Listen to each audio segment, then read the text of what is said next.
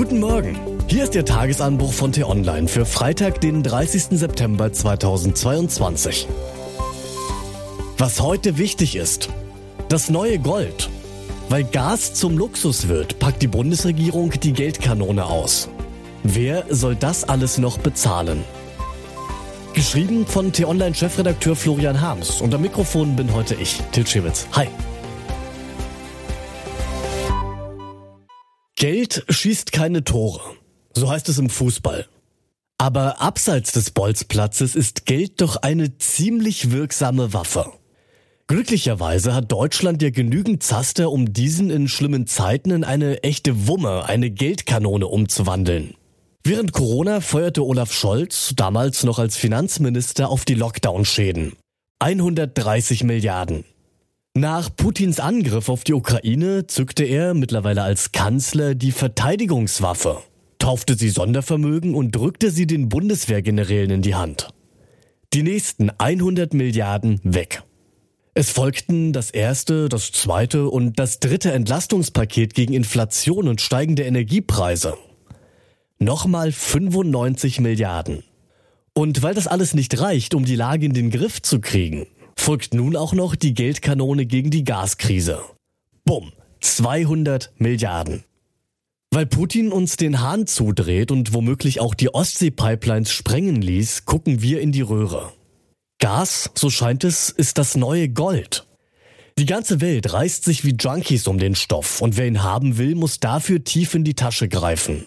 Schon jetzt ist absehbar, dass der astronomische Gaspreis die deutsche Industrieproduktion existenziell gefährden kann und damit auch unseren Wohlstand, unsere Sicherheit gar.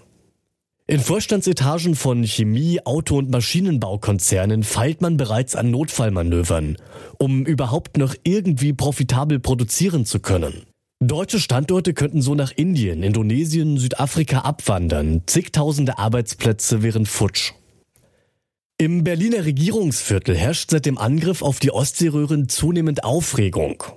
Denn nun ist klar, selbst wenn der Ukraine-Krieg absehbar enden sollte, selbst wenn der Verbrecher Putin irgendwann weg vom Fenster ist, wird in näherer Zukunft kein billiges Gas mehr in ausreichenden Mengen nach Deutschland strömen. Wir haben es jetzt nicht mehr mit einer akuten, sondern wohl mit einer jahrelangen Notsituation zu tun. Das deutsche Wirtschaftsmodell steht in Frage. Deshalb ist es sinnvoll, dass der Kanzler und seine Stellvertreter Habeck und Lindner aktuell die ganz große Wumme auspacken. Wo Mangel herrscht, explodieren die Preise. Also muss der Staat dafür sorgen, dass Bürger und Firmen überleben können. Und das ist angesichts des Winters sogar teilweise wörtlich zu verstehen. Die Ampelregierung packt auf den Schuldenberg im Bundeshaushalt noch einen Mount Everest drauf und macht aus dem Jahr 2022 wohl das teuerste in der Geschichte der Bundesrepublik. Und dass die Schuldenbremse dann im kommenden Jahr trotzdem irgendwie hält, ist wohl eher Hoffnung als Versprechen. Was heute wichtig ist. Putins perfides Manöver. Das Drehbuch erinnert an die völkerrechtswidrige Annexion der Krim 2014.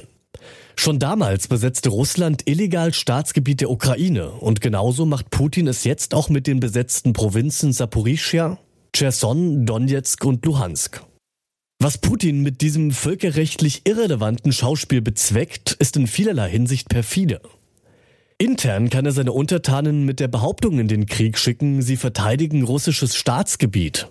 Und nach außen kann er noch wirkungsvoller damit drohen, die eroberten Gebiete stünden nun unter dem russischen Atomschutzschirm. Und Tatort auf hoher See. Die mittlerweile vier Lecks an den Gaspipelines Nord Stream 1 und 2 sind auf einen Sabotageakt zurückzuführen. Das ist Konsens unter den EU- und NATO-Ländern.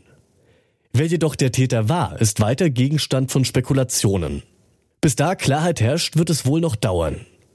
Derzeit läuft die Auswertung der Radar- und Satellitendaten von Booten, Schiffen und U-Booten, die sich im fraglichen Zeitraum in dem Gebiet aufhielten.